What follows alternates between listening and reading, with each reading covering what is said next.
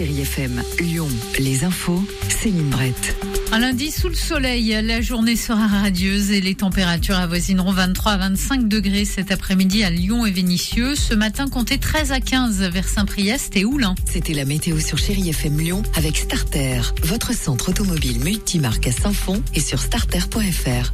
On connaît certains candidats aux législatives pour les quatre circonscriptions de Lyon. Pour l'Union de la gauche, les écologistes Benjamin Badouard, Hubert Julien Laferrière et Marie-Charlotte Garin et un insoumis à entre Aurélie Gris et Julien Prissette. Pour la majorité présidentielle, Sarah Payon, Loïc Terren, Thomas Rudigoz et Anne Bruniera.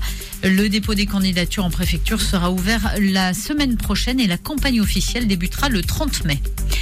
Une famille du Rhône endeuillée au Maroc, originaire de Tizi-les-Bourgs. Cinq membres d'une même famille participaient à un voyage en buggy à Ouarzazate.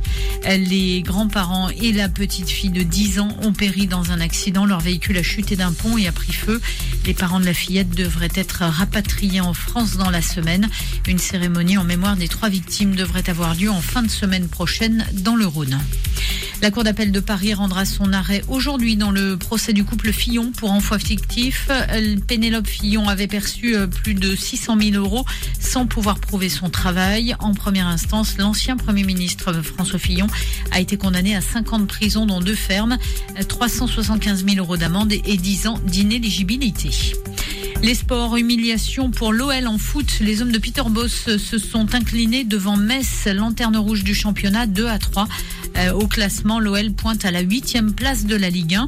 En basket euh, chez les dames, les playoffs ont bien commencé pour l'Asvel qui remporte le quart de finale aller face à La Roche-sur-Yon 92 à 77. Match retour demain en Vendée.